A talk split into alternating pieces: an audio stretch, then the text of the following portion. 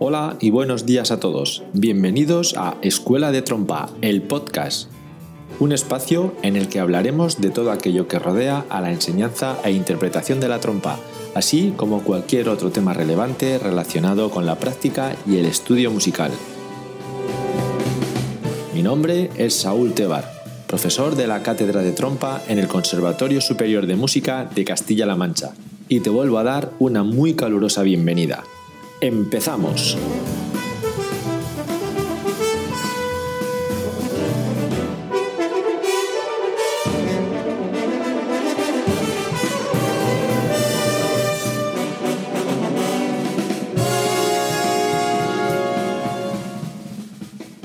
Hola y bienvenido a un nuevo episodio de Escuela de Trompa, el podcast. Un episodio que continúa con la línea de entrevistas a grandes trompistas de nuestro país. Y en este caso tenemos la suerte de contar con uno de los más importantes dentro del panorama nacional y europeo.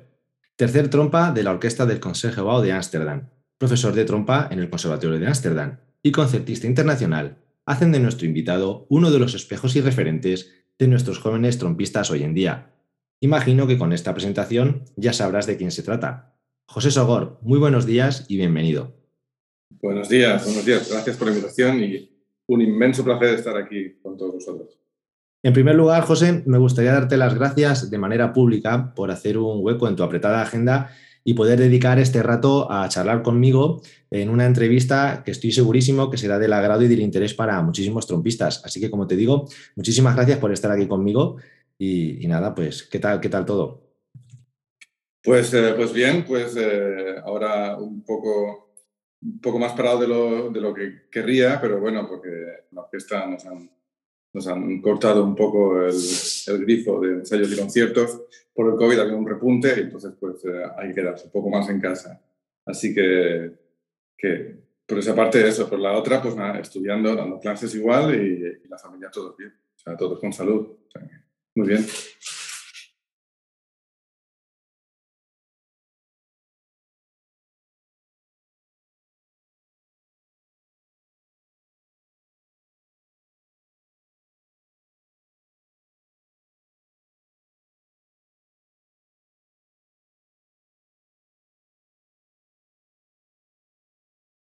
Muy bien, voy a intentar ser, ser breve. Bueno, pues eh, soy de un pueblo de, Alicante, de la provincia de Alicante, se llama Pinoso, y empecé allí a tocar la, trompa pues, en la escuela de, música de la banda de, música del pueblo, pues como la gran mayoría de, mucha gente que accede al instrumento y a la música en, en general, a la educación musical. Eh, estudié en el Conservatorio de Alicante, hice el grado medio allí, me pilló la LOCSE, o sea que ya no empecé muy pronto, entonces eh, eh me pilló la LOCSE como el de grado medio son muchos años, pues eh, eh, retrasó bastante lo que es la, la, el, la carrera, ¿no? De, de, podía haber terminado un poco antes, pues ya no, pero bueno. Eh, luego estuve un año haciendo, unos meses haciendo una sustitución en Gran Canaria, en la orquesta, y a la vuelta, pues en, estuve un año bastante sabático dando clases en Madrid, eh, trabajando también. Y eh, hice un año de superior en Alicante y de ahí ya me fui a, a Holanda. Estudié en La Haya, hice el bachelor allí, lo que es el grado superior, y el máster. Y eh, gané una plaza, mientras estaba estudiando el máster, gané una plaza en, en Arnhem, en Heldes Orquest. Eh, estuve ocho años allí también era media plaza, o sea, era freelance también, estuve también haciendo trabajo de freelance en varias orquestas. Luego estuve un año en, en la Orquesta Sinfónica de Galicia, en La Coruña, y eh, ahora es ya, un, ya un, una, unos años en Ámsterdam. De toda tu experiencia como estudiante, eh, ¿cuál ha sido el profesor que más te ha marcado como trompista? Pues eh, han habido varios porque cada uno siempre deja una, una, huella, ¿no? Pero yo creo que el, el, que más me marcó fue Enrique Rodilla porque fue el que me cuando yo era pequeño y me, me hizo de verdad una base muy, muy sólida. Él, trabajaba muy despacio, las escalas, el solfeo, el ritmo, el sonido, todo, todo era todo un conjunto de, de, base que, que, eso creo que dejó una huella bastante eh, imposible de, de, borrar. Y luego, pues, eh, él también era alumno de Vicente Zarzo, lo conocí también, aunque un poco tarde, ¿no? cuando ya estaba en, España, jubilado. Eh, estuve yendo clases particulares con él, hacía los cursos de verano pertinentes, fue increíble conocer a alguien así también.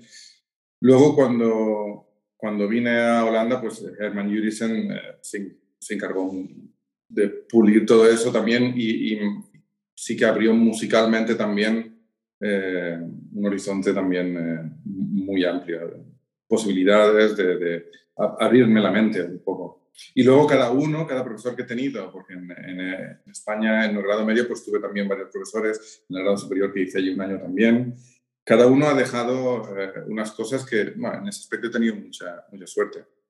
Nunca tuve un profesor que, que dije, uff, eh, esto terrible.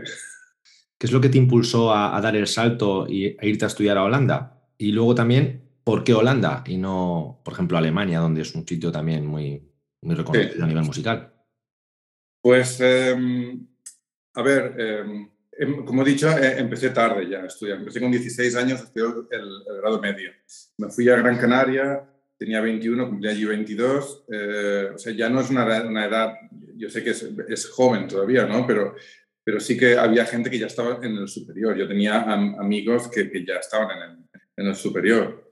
Eh, luego cuando vine, pues hice un año, pues después de estar trabajando en, una orquesta profesional, pues eh, no es que me diese pereza volver a estudiar, pero sí que era un poco de, decir, bueno, si tengo que empezar el, superior, voy a ver, voy a, ver dónde quiero hacerlo, a ver qué quiero hacer. Entonces estuve empezando, estuve dando clases en, bandas de música y, eh, y, el, durante el año que hice el superior en, en Alicante. Pero como ya tenía 25 años, cumplí ese año, dije, si no me voy ahora, ya no, ya no me voy a ningún sitio. Y, lo de dar clases en, escuelas de música iba bien, pero eh, un poco predecible, era un poco predecible que ese iba a ser mi futuro. Dar clases de, sin nada, eh, eh, nada en contra de todo esto. Pero simplemente sí que dije, no, no puede ser que con 25 años esto ya, ya sea así, ¿no? Y, eh, y fue Holanda, pues supongo que, que, Vicente Zarzo, pues ahí sí que la conexión que tenía con él eh, tuvo bastante que ver. Y también eché con, eh, en, en, Múnich, para estudiar en Múnich con, con Y simplemente no fui a la prueba de, de, Múnich porque como entré en la Haya, pues dije, me ahorro el dinero para ir a Múnich. Elegir Holanda fue bastante por, por, esa, por esa parte, la parte de, influencia de, de Has hecho un pequeño recorrido, un pequeño gran recorrido por, por, muchas orquestas en las que has estado tocando, bien como miembro, bien como invitado. Y, bueno, hay una cosa que, que, llama mucho la atención y es que si no, si no me fallan mis, informaciones, tú el año que estuviste en Galicia eh, fuiste trompa solista de la orquesta, pero tú en Argem eras trompa grave. Exacto. Con lo que tuviste que hacer un trabajo de, de cambio de, trompa grave a trompa agudo. Eso es algo que sabes que hoy en día eh, genera muchos problemas, pues fundamentalmente porque la gente tiene mucho miedo al registro agudo y, tampoco se ponen a trabajar con el registro grave. Tenemos problemas al final por los dos extremos, ¿no? Entonces, em, me gustaría que nos explicases un poco qué motivó este cambio de trompa grave a trompa agudo y también un poco el, proceso que seguiste para, para, hacerlo y de qué manera lo trabajaste. Bueno, el motivo fue, yo tenía el trabajo 50% en, eh, en Arnhem y era freelance también. Las orquestas que me llamaban me llamaban también de, de trompa grave. Yo era más o menos trompa grave. Aunque alguna vez hacía algo de, trompa tercero o, algo así, ¿no? pero no era el caso. El tema es que eh, pues, hubo un momento donde eh, el solista, que ahora es bueno, uno, habían dos solistas en Arnhem, uno se fue a la orquesta del Concertgebouw, eh, Laurens, eh, colega mío en, en, la orquesta, y el otro pues eh, tuvo una temporada bastante difícil y tuvo que dejar de tocar la temporada. había un espacio, o sea, una, vacante, entonces en la, en la orquesta, pues eh, me preguntaron si yo no tenía la ambición para, para ser solista, para ir a por el, el trabajo en solista.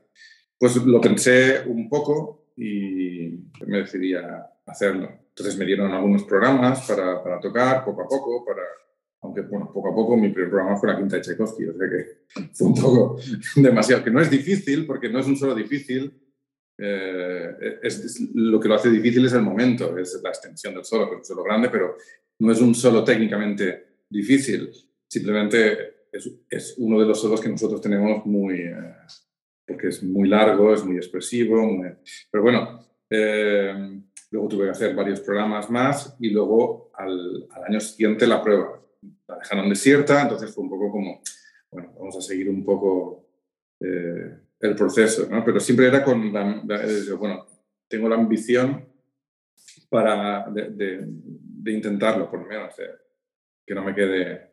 Y la segunda prueba que hice, pues la, la, dejó, la, la ganó otro chico, eh, que ahora está en el Mozarteum, en Salzburg, y, em, y a la semana siguiente fue la prueba en Galicia. O sea, y, eh, y, ahí sí que fue bien, porque yo de ánimos tampoco andaba muy... Pues yo tenía ya mi, mi, vida en Arnhem también, ¿no? Entonces me había hecho como... Lo había dado, todo a, eso, ¿no? Entonces sí que estaba un poco de ánimos. Mm, hacer una prueba no es... Eh, o sea, yo creo que la prueba es muy difícil. Para alguna gente puede ser lo más difícil, pero yo creo que lo más difícil es eh, que después de hacer la prueba, si, si ganas el trabajo, es que tienes que hacer el trabajo. Y yo creo que ahí sí eh, es lo más... Eh, la prueba es un momento mentalmente y la otra es eh, mucho, mucho tiempo, día tras día en, en, la silla, ¿no? Es donde de verdad aprendes mucho, pero donde de verdad tienes que hacerlo. Y yo creo que eso es lo más difícil. Lo que sí que me di cuenta es que más horas de trabajo, pues sí, sí que invertí eh, porque los músculos no son lo mismo, ¿no? no es lo mismo un corredor que corre los 5.000 metros que los 100 metros lisos que, que una, una, maratón. ¿no? El tipo de corredores, eh, incluso los físicos de los corredores son diferentes. Entonces sí que es un poco... De todas formas, yo nunca eh, separé tanto el grave del agudo, pero sí que el largo recorrido ¿no? de, de, tocar un, pues, un cuarto de Mozart tal, y luego hacer una prueba donde tu último solo es la llamada al Sigfrido, ¿no? Entonces es, sí que tienes que verlo todo como una, una, maratón. Entonces sí que invertí más tiempo en el estudio, cambié también los hábitos de estudio, pues eh, intentar no ver el do agudo pues como algo inalcanzable, pero bueno, eh, empezar ya en el registro medio y luego subir un poquito al agudo, no enseguida, pero bueno, intentar no ver el, registro agudo como algo eh, muy lejos, sino algo más cercano al, registro medio. Y luego por el grave yo nunca tuve problemas tampoco, porque tampoco fue. Y luego la parte más dura fue el, la mental, porque creo que estamos acostumbrados a que invertir más, más tiempo en, eh, en el, estudio para cambiar de, para hacer un trabajo, ¿no? de, tocar una pieza de trompa agudo o, una, una, sinfonía de, primer trompa, pero al final lo que tienes que cambiar es más el, el chip aquí de, que eres, un, eh, eres el líder, de alguna manera eres el líder, tienes que arrastrar, tienes que tal, y todo eso no se estudia con horas, todo eso es un, algo que, tiene, que tienes que pensar, que tienes que entender también.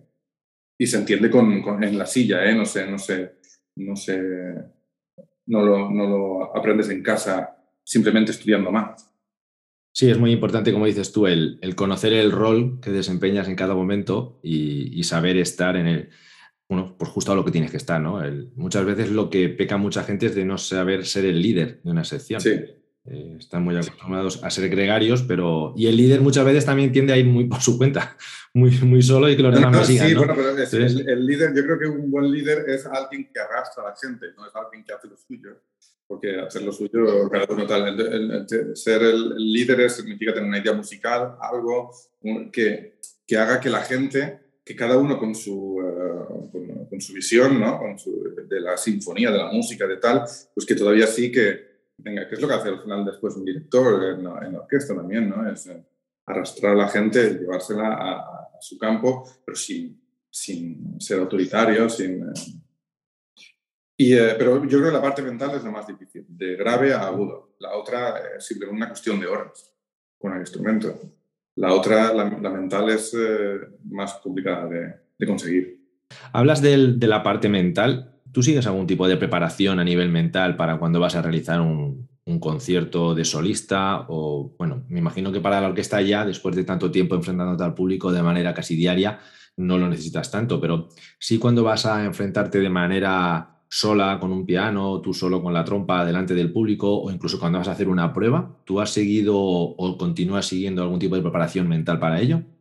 Eh, sigo desde hace, desde hace 12 años, más o menos. Empecé a tener sesiones de coaching con una, una chica que era eh, trompista antes, pero una enfermedad tuvo, tuvo que dejarlo y se dedica, es, es coach de músicos aquí en, Holanda y bueno, me, me ayudó muchísimo porque eh, yo me ponía muy nervioso. Primero pues trabajamos un poco eso, luego el soltarse con el instrumento, el tal, y sigo yendo, de hecho la, última sesión la tuve el, el lunes. Eh, sigo, no, no, he perdido nunca contacto con, con, ella y creo que es muy, eh, muy bueno ir simplemente porque si las cosas están bien, para mantenerlas bien y si las cosas pues no están bien, pues para, para trabajarlas, ¿no? Para, para ver dónde... Y siempre hay cosas que trabajar, ¿eh? Yo, de hecho, ya he empezado a trabajar un recital que, eh, que quiero hacer, bueno, que tengo planeado en, en, marzo. Simplemente pues porque he planeado una obra que siempre me ha dado mucho respeto, el Adagio Alegro de Schumann, y, eh, y quiero, y quiero, ya, quiero prepararla bien y, y le, empezamos el lunes a, a ello. Me imagino que también en las sesiones o, o aparte de, de, las sesiones como manera complementaria, a la hora de preparar este tipo de recitales y demás, em, algo de visualización también eh, practicarás, ¿no? Sí, sí, eso forma parte de, de, de todo, incluso la, del día a día con la orquesta. ¿eh? Y antes has dicho algo de la orquesta que de enfrentarse al público, pero yo creo que el público no es... Eh, eh yo creo que al, al final, donde yo creo que los músicos igual me equivoco, ¿eh? algunos no, ¿no? Pero lo pasan peor, a lo mejor es en el día a día de los ensayos, ¿no? Porque al final, cuando tocas algo, estás tocando para tus, tus colegas. Entonces, el público eh, es simplemente, eh, después de haber ensayado cuatro días, tres días, ya tienes el público, pero tienes que haberlo hecho antes. Eh. Yo creo que siempre el primer ensayo para mí, si tengo que tocar una, una séptima de, de, de Mahler o cosas donde, o, o con en general Brahms, donde el tercer trompa pues siempre tiene también cosas, ¿no? Son, son momentos del primer ensayo, eh, es como, eh, creo que estoy igual de nervioso que lo estoy eh, cuando tengo los conciertos.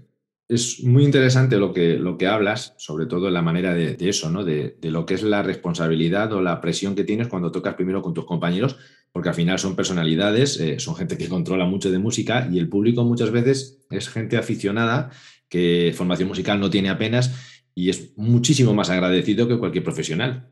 Muchísimo, y, y, cualquier cosa prácticamente que esté medianamente bien, pues lo van a agradecer, ¿no? Entonces, a lo mejor el término enfrentarse al público no está bien utilizado, porque el público no es un enemigo, ¿no? Y, lo, he hecho yo, lo he utilizado yo anteriormente, ya te digo que, que seguramente de manera, de manera errónea. Lo que hablas del, del tema de, de, las sesiones de coaching, bueno, sabes que yo soy coach, y del tema de visualización y demás, es algo que en Holanda creo que no tanto, eh, pero aquí en España a día de hoy todavía está un poco estigmatizado porque tenemos, o la gente tiene un poco la conciencia de que, de que el que va a estas sesiones es porque tiene problemas psicológicos, eh, no somos psicólogos, y también como que quien va, pues son un poco bichos raros, ¿no? Son un poco de como gente zen, gente muy friki, gente tal, y no son conscientes realmente, hablo con 18, 19, 20 años, de la importancia que tiene trabajar ese aspecto. Mucha gente piensa que cuantas más horas le echen al instrumento tocando, en vez de cuatro horas le echo seis, pues evidentemente cuando llegue la prueba yo no me voy a poner nervioso porque como he estudiado tanto, pero no se dan cuenta que al final eh, eso es totalmente, muchas veces al revés, y es que cuanto más estudian a la hora de tocar, ellos mismos se ponen más presión, porque claro, lo tienen que hacer bien porque han echado muchas horas. Y saber lidiar con esa presión no es algo que se aprende de manera autodidacta. muchas veces necesitan la ayuda de alguien de fuera y no por ello ni, ni son bichos raros ni, ni, son gente con problemas. Entonces, bueno, me parece muy interesante mm, la manera que tienes de enfocarlo tú también, la manera que tienes de verlo y bueno, pues que la verdad es que yo personalmente como coach me, me congratulo de que pienses de esta manera y que tú también pues pues sigas estos, estos, estos caminos. Si te parece, continuamos. Lo recomiendo a todo el mundo. Yo también he hecho como, como cliente sesiones de coaching, a mí me ayudaron también muchísimo, yo, yo tenía muchísimo, muchísimo miedo escénico y me costó, me costó mucho disfrutar de, de, esos momentos y ver todo con una cara mucho más amable. Y bueno, pues bueno, al final necesitas la ayuda de alguien que te vaya guiando y te vaya haciendo sobre todo reflexionar y, y hacer introspección y ver un poco tu, tus aquellas cosas, ¿no? Bien, José, si te parece, vamos a continuar hablando de otro aspecto de tu faceta profesional y es la de docente en el Conservatorio de Ámsterdam. Y aquí me gustaría hacer hincapié sobre todo y que nos explicases un poco para ti cuáles son las claves principales a la hora de trabajar, eh, en cuáles son los aspectos en los que más te fijas y que consideras que son más importantes para conseguir bueno, pues, la excelencia o el mayor nivel a la hora de tocar. Pues eh, siempre me, fijo bastante en el, sonido y la actitud también. Eh, es algo, eh, más que nada, cuando viene un, un, un, alumno, una alumna a una clase o, tengo que dar clase, eh, o bueno, una clase ya es alguien que conozco, ¿no? Pero si es alguien eh, que no conozco, sí que me fijo muchísimo en la actitud en la que, en la que están escuchando, en la que, la, en la que se enfrentan, eh, la palabra que has dicho antes, que no, eh, en la que se enfrentan al instrumento, ¿no? Con la, con, ¿sabes? Me fijo bastante, porque creo que, que ya eh, dice bastante de la, de, de, de el, el, aprendizaje también, de, cómo están abiertos, abiertos a, a aprender. ¿no? Eh, pero bueno, en cuestiones técnicas, pues me, me fijo más en, pues en el sonido, eh, la articulación, eh, bueno, musicalidad, por, por, supuesto, también. Eh, no sé, que tengan algo de fantasía, ¿no? A la hora de, ejecutar una pieza, ¿no? Incluso si es un estudio, ¿no? Que nunca... Yo creo que al final la técnica está al servicio de la música. No hay, eh, no hay nada que sea técnicamente correcto y ya está. Si es, si es, técnicamente, si es técnicamente correcto y ya está, para mí sigue siendo mm, no muy interesante. Aunque no le quite el mérito, mérito ¿eh? ¿no? de que algo sea técnicamente correcto, que ya está bien, ¿no? Pero, pero creo que tiene que ser, prefiero que sea no tan técnicamente correcto, pero musical, que no la viceversa. Vamos a hablar ahora de, de un aspecto curioso a lo mejor para muchos y, y desconocido, y es sobre tu faceta como productor, editor musical porque en el confinamiento eh, grabaste un, CD que lleva por título Works for Solo Home, y en el que tú fuiste el intérprete de, obras para trompa sola, pero como digo, fuiste el editor, el productor, bueno, te dedicaste de todo, a todo. Explícanos un poco que, cómo se te ocurrió esta locura, no, no de grabar el CD, sino de, de dedicarte a todas estas labores y bueno, ¿cómo fue el proceso? Y ya te digo, ¿cómo, cómo fue todo esto? Pues eh, venía ya de lejos. Yo, yo antes tenía un estudio pequeño en casa, ¿no? Un eh, típico bueno, pequeño. Eh, en, por supuesto, no profesional, ¿no?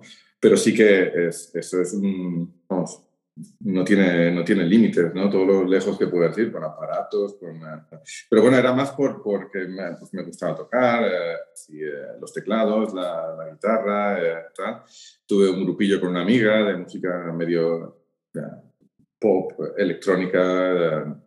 Entonces, eh, era, siempre me gustaba el, el tema de, de pues tenía micrófonos, tenía muchos aparatos que, que los tenía inutilizados eh, y utilizaba de vez en cuando, pero bueno. Y eh, después con el confinamiento, pues trabajar, eh, estudiar sin una meta es muy difícil. Eh. Aparte, los, los estudiantes lo, lo, sabrán, ¿no? Cuando te quitan la rutina diaria, ¿no? Es, es como, ¿y ahora qué hago con el instrumento? Cuando yo también le dije a mis estudiantes en aquel momento, es, eh, ahora no tenéis ninguna excusa, ahora tenéis todo el tiempo del mundo para, para eso, pero bueno, esa es otra cuestión. Eh, ne ne necesité ponerme una, una, meta, entonces cogí un par de piezas, tampoco lo pensé mucho, la verdad, y tampoco pensaba que iba a grabar un, CD, ¿eh? fue más eh, el experimento de ir a, a la sala donde donde, bueno, están las oficinas. Hay una sala que es un edificio bastante nuevo y una sala que es relativamente grande, pues para, para música de cámara y tal está bastante bien. La, la reservé tres días, aunque no eran, eran separados los tres días. O sea que fue un poco follón porque tenía que montarlo todo, desmontarlo. Todo eso pues ocupó mucho tiempo. Y me, me puse a, a tocar y, y, salió eso. O sea, sí que pensaba en, en, el CD, pero no pensaba en que iba a editar algo, algo así. Dije, bueno, a ver qué, sale, qué tal sale el instrumento, el, el, el, el experimento. y, eh, y nada, y a partir de ahí dije, bueno, lo estuve mezclando, estuve editando, todo, todo fue, no se lo aconsejo a nadie tampoco, eh, porque escucharse a uno mismo es, es terrible, pero, pero fue una experiencia de la que aprendí mucho. Aprendí que no quiero hacerlo nunca más. Entonces, es una cosa que no vas a repetir, entiendo. No, vamos a ver. No, no lo voy a repetir, no. No. hablo, hablo de lo que de ser productor y editor, no me refiero a grabar. A, a, grabarme yo y escucharme yo, no. Yo, si grabo otra cosa, le voy a dejar a, la, a los profesionales que hagan lo suyo, porque, porque también es verdad, eh, y, y, yo con eso no puedo competir. Yo tengo un material que, bueno, que es un material que está bien, eh, de, de, técnico en casa, que para, lo que, para algo muy eh, tal, pues está bien. Los micros, pues sí, alquilé micros muy buenos, eh, alquilé micros bastante buenos. Eh, y tenía un micro también muy bueno, yo que utilicé también, pero bueno, que, que nunca puedes competir con, con, la gente que se dedica a eso y que tiene un, material muy bueno y sabe muy bien cómo utilizarlo, ¿no? No voy a quitarle trabajo, no voy a pretender ¿no? que, que, que, que mi, mi CD suena mejor que eh, si lo hubiese grabado eh, Deutsche Grammophon, por ejemplo. Pero, pero sí que fue una experiencia muy buena y, y aprendí mucho y eh, lo pasé muy mal al principio porque escucharte a ti mismo pues es, duro, esto no está bien, ya está bien. Y tienes que hacer concesiones, ¿no? Tienes que, decir, bueno, a ver, ¿qué está bien? ¿Qué es lo que no está bien? Entonces tienes que ponerte un poco a escuchar desde otro, desde otro punto de vista. Y me, costó un, un tiempo porque hubieron, hubo tomas que, que, pensaba que estaban bien y al final luego elegí otras, que a lo mejor estaban menos bien, pero me gustaban más. Porque de verdad tuve que cambiar el punto de vista de, de, de, de escuchar algo que no te gusta, ¿no? y me decía, no. Entonces dije, bueno, voy a hacer, voy a editar aquí simplemente un compás cuando ya le quitas toda la fluidez que tiene, que puede tener un, un pasaje de un minuto. Entonces, fue más o menos eso. Muy bien, José. Me gustaría ahora que nos contases un poco, con tanto ajetreo entre ensayos, conciertos, recitales, viajes, masterclass, grabaciones de CDs, eh, ¿cómo es un poco tu organización a la hora de estudiar? ¿Cómo es tu rutina de estudio diaria? Pues, eh, bueno, si tengo orquesta, pues eh, siempre suelo ir un rato antes para calentar, aunque calentar, calentar, caliento 10 minutos, 20 20 si hace mucho frío, ¿no? cuando estás y si me tomo un café, sí que llego siempre con mucho tiempo antes. Eh, luego tengo el, ensayo, pues depende, y intento eh, complementar, eh, ¿cómo, ¿cómo, puedo decirlo? Eh, depende de lo que haya ensayado el repertorio de la semana de, en la orquesta, pues intento complementar con el estudio, pues si son, es música muy dura, ¿no? Como Tchaikovsky, que normalmente pues para trompas agudos, ¿no? Mucho fa sostenido, mucho, eh, mucho tutti ta, ta, ta, ta, y siempre me deja una embocadura un poco eh, dura, ¿no? El ataque muy duro. Es, son dos días de tocar eso sin compensarlo y, eh, y me noto el tercer día que solo puedo hacer ataques duros. No sé, me pasa con, con con Tchaikovsky, por ejemplo. Y sí que pues, lo intento eh, compensar pues, con, con, pasajes más eh, legato, más de, de flexibilidad, más eh, simplemente compensarlo en ese aspecto. Y, em, pero no, no, estudiar muchas horas no, no las tengo. No, no, las tienes de normal. No, porque si tengo la orquesta, luego ya por la, por la tarde, pues si, si llego a casa, pues con que estudie una hora, pues lo, compensarlo con una hora de, de, estudio, hora y media como mucho, ya, ya voy bien. Y si no tengo orquesta, pues sí que me planteo a lo mejor tengo cuatro días, eh, tres días, tal. Al final siempre tengo cosas, ¿eh? que si ensayos de, o de algo de cámara o de... Siempre tengo cosas. Pero sí que lo intento, por lo menos hora y media al día la, la intento sacar para, para estudiar. Lo que hago, pues, es eso, compensar. para mí el estudio, que los que me conocen ya, ya lo saben, es...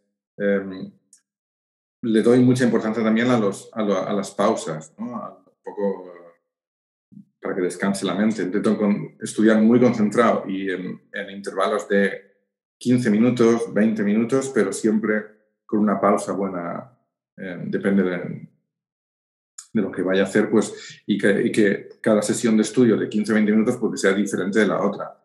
No hago siempre lo mismo. Lo mismo que hago en un ámbito más grande de compensar, pues en, en ámbito más pequeño de, de, en las sesiones de estudio, pues igual compensar.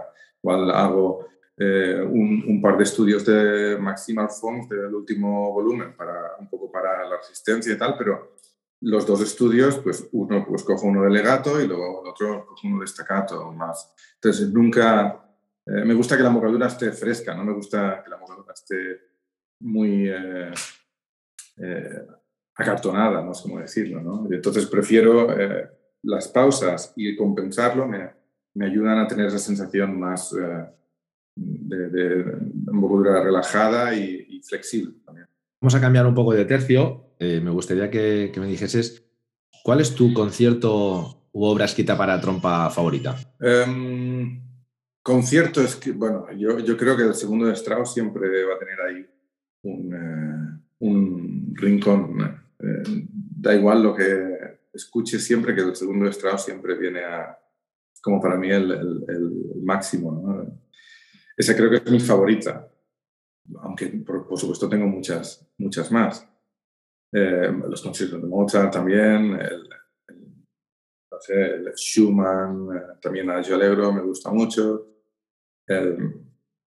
yo, segundo Strauss. Segundo Strauss. ¿Y a nivel de repertorio sinfónico, con qué te quedas? ¿Dices eh, compositor o, Obra o compositor, la podemos ligar. Es muy difícil, es muy difícil porque en la orquesta, pues, eh, cuando tocas Richard Strauss, es, es genial. O sea, eh, siempre lo, lo veo, suelen ser compositores y piezas donde cuando vamos de gira, es como digo, bueno, si no me he cansado de tocarla esta gira, eh, supongo que, bien. Yo por la, vida de héroe es una pieza que cada vez que la toco, no sé cuántas veces la he tocado, eh, y, es increíble, es una pieza de estas que, no me canso. Si, si fuésemos de gira y la tocásemos 15 veces, me seguiría, cada noche seguiría siendo... Sinfonías de Brahms me pasa, me pasa igual. Podría tocarlas eh, de por vida. y por supuesto, pues también una sinfonía de Mahler, pues también podría tocarla muchas veces. Pero yo creo que Richard Strauss y Brahms. Y, o, bueno, por, en, otro orden, Brahms, Richard porque me gusta más que Richard Pero, pero vamos a ver, estamos hablando ya de un nivel. Vamos a darle ahora un, pequeño gusto a, los, a los más fetichistas. Y es que, que nos comentes eh, cuál es la trompa que utilizas para tocar y qué boquilla. Pues ahora mismo utilizo la única que tengo, eh, la Klaus Fair eh, si bemol Es una trompa de que tengo desde hace un par de años justo desde un poquito antes del, CD. Que incluso el CD lo grabé con, esa, con esa trompa. Fue un error, pero cambié dos, dos días antes de empezar a grabar, cambié. Entonces no estaba todavía... Me gustaba mucho el instrumento, pero no lo tenía todavía muy bien. Pero bueno, que está, muy bien. Y, eh, ¿Y qué es, ¿Qué es lo que te aporta esta trompa? Perdona, que no te. Porque tú tocabas antes con Alexander. Bueno, yo toqué mucho tiempo con Alexander, pero yo tenía una Klaus Fair doble. Y, era mía. Era, era mía. lo que pasa es que la orquesta, yo pedí a la orquesta la Klaus Fair eh, si bemol agudo y me gustó muchísimo. Lo que pasa es que, claro, pues siempre tienes, bueno, tengo la doble, tienes la Descan y siempre piensas que la Descan no es tan. Pero le pedí a Klaus una trompa que me, me hiciese una trompa que fuese también, eh, que, pudiese tocar en la orquesta, bastante. y empecé a tocar en una orquesta y cada vez la tocaba más y la, y la doble menos. Y no es porque la doble no me gustase, simplemente porque la otra era un poco más, eh, tiene, bueno, es un poco diferente, un poquito más de resistencia y mi otra trompa era muy fácil. Entonces, eh, eh, la echo de menos a veces, pero, pero le pedí, bueno, la vendí, ya dije, bueno, no doble, tengo solamente esta y a finales de este año, no, del año que viene, me, Klaus me, me está haciendo, bueno, me era una, una, doble que está más cerca de, de la Siemens que, que tengo ahora. Soy un poco más compacto también, la otra era un poco más aterciopelado y tal, eh, mi, sonido, y esto es un poco más compacto. Y eh, me apetecía cambiar, después de nueve años con la doble de Klaus Fer, me apetecía cambiar un poco. Sí, pero me imagino que también echarás un poco en falta ese registro grave, ¿no? Cuando trabajo sí tengo un compensador de armónicos y, cuando trabajo sí que hacemos calentamiento con, eh, en, el conservatorio y tal, pues sí que lo he, hecho, lo he hecho de menos, pero bueno, al final el calentamiento lo hago por, por los alumnos, no, no, lo hago por mí, ¿no? Y sí que intento tocar el registro grave, eh, pero mm, no sé, estoy tan contento con el instrumento que de momento que no... O sea, puedo esperar a, la, a la, doble. ¿Y en cuanto a, la boquilla que utilizas? Pues utilizo una, una Smith digital, 8 y medio. Bueno, y si te digo la verdad, nunca... Eh, tenía una, una, Cuando estudié, bueno, cuando empecé tenía una Fosset que me compró la banda de, música de, mi pueblo, que aquello yo ya no lo encontré nunca más, entonces decidí cambiar un poco, pues porque digo, es que si pierdo esto, no hay boquilla que... que porque es muy pequeña también. Entonces, eh, de ahí cambié a una Bruno Tills eh, Smith 8 eh, y medio, no, 8 y medio, que es bastante estándar, yo siempre prefería tocar algo estándar. Y aunque tuve un intento de cambiar un poquito más grande, opté por no hacerlo porque digo, si va bien, pues y tampoco hay ninguna boquilla ¿no? que, que, tenga todo, ¿no? siempre hay alguna que dices, pero estoy muy contento con esta y sigo y no, no creo que vaya a cambiar. Hoy en día en España hay muchísimos conservatorios superiores, imagino que, al igual que ocurre en, Alemania, en Holanda, pues, se me escapa realmente cómo está un poco ahí el tema, pero a lo que voy es que terminan los estudios superiores muchísimos trompistas, al igual que de otros instrumentos. Y en España por lo menos no hay trabajo para todos no hay el volumen de orquestas y de trabajo para músicos como, como los que van terminando. Entonces, un poco la perspectiva que tú tienes desde fuera de España, como trompista referente para todos, ¿cómo es el, ¿qué visión tienes tú a día de hoy del futuro que, que, nos espera a nuestros jóvenes valores, tanto en nuestro país como, en el extranjero? Bueno, eh, yo creo que cada uno tiene eh, bueno, no, quiero ser muy cruel, ¿no? Pero yo creo que, yo creo en el trabajo, ¿no? Si una persona puede tener más, menos talento, tal. Pero yo creo que el trabajo eh, en el tiempo pone a la gente donde, donde no sé, se merece, donde debe. O, eh, no, sé si me gano enemigos en ese aspecto un poco. Lo que no se puede pretender es tener eh, éxito, o, no sé lo que es el éxito tampoco, ¿no? Porque el éxito es estar contento. Uno está, puede estar contento con lo que con cualquier cosa también, ¿no? Pero sí que pretender eh, que los resultados lleguen enseguida. Yo creo que es una cosa que sí que me, pasa bastante ahora la gente joven que quiere tener resultados enseguida. Eh, no hay... Eh, con 22, 23 años ya es que no tal, es que no tal. Pero bueno, por ceñirme a la, a la, pregunta, yo creo que sí hay, hay muchos conservadores superiores y eh, no sé dónde está el baremo para, para entrar. Cada, como que cada, no sé si es el caso, ¿no? Eh, pero cada profesor pone el, el decide quién, quién entra, quién no entra, ¿no? Eh, en los conservatorios, no sé si en todos los sitios es así. Pero sí que es verdad que no hay orquestas suficientes para todo el mundo. También, también es verdad que, que, no todo el mundo tiene que tocar en orquesta. Para, para ganarse la vida, para ser feliz, hay, bandas profesionales también, hay bandas militares, eh, si la gente lo que quiere hacer es tocar. Hay otros, eh, y luego también el, el, mundo de la música es, eh, bueno, yo ya, por lo de, la grabación, ¿no? yo creo que si yo no pudiese tocar el instrumento, tendría que hacer algo eh, en relación a la música. ¿El qué? Pues lo debería investigar un poco, pero me gusta el tema de la, de, la sonorización, del audio, de tal, pues me gusta. No estoy muy puesto de tal, pues porque no tengo tiempo de tal, pero me gusta. También la gente puede componer, la gente puede dar clases, la gente puede dedicarse a la programación cultural, musical. Hay tantas cosas que dentro del campo de la música que el hecho de haber sido trompista, haber tenido una carrera de trompa, no significa que, la gente tenga que tocar la trompa, ¿no? Sería lo ideal, ¿no?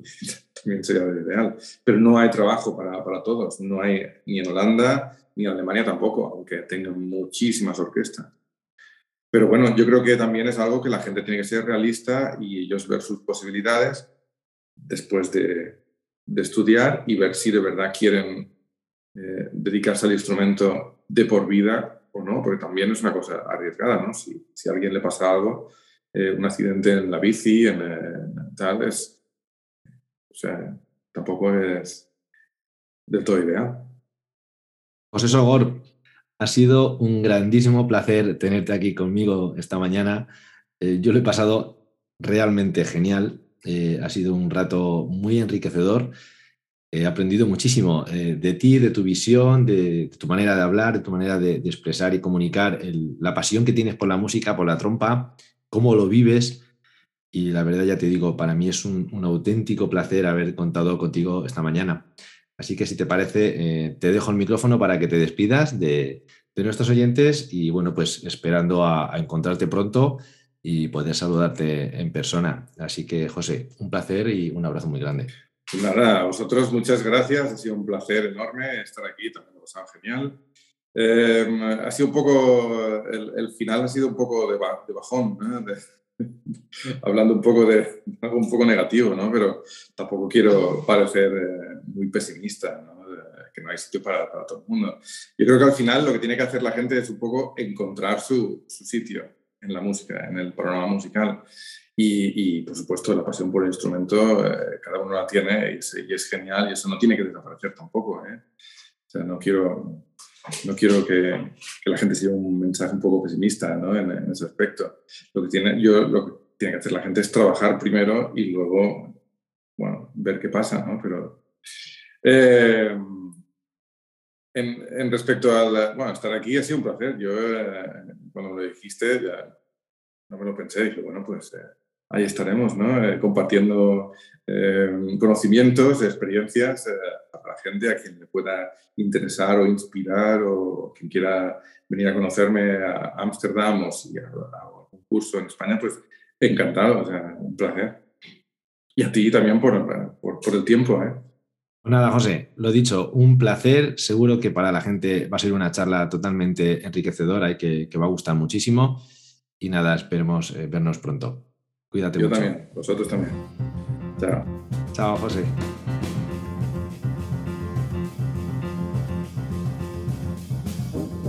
Esto es todo por hoy. Espero que este programa os haya gustado y aprovecho para recordaros que podéis contactar conmigo a través de mi página web saultebar.com y del correo electrónico info.saultebar.com. Del mismo modo, también podéis contactar conmigo a través de las redes sociales Facebook, Instagram y Twitter. Por último, animaros a que os suscribáis a este podcast a través de vuestras plataformas favoritas. Muchas gracias a todos por estar ahí y por vuestro apoyo. Nos escuchamos en el siguiente episodio. ¡Chao!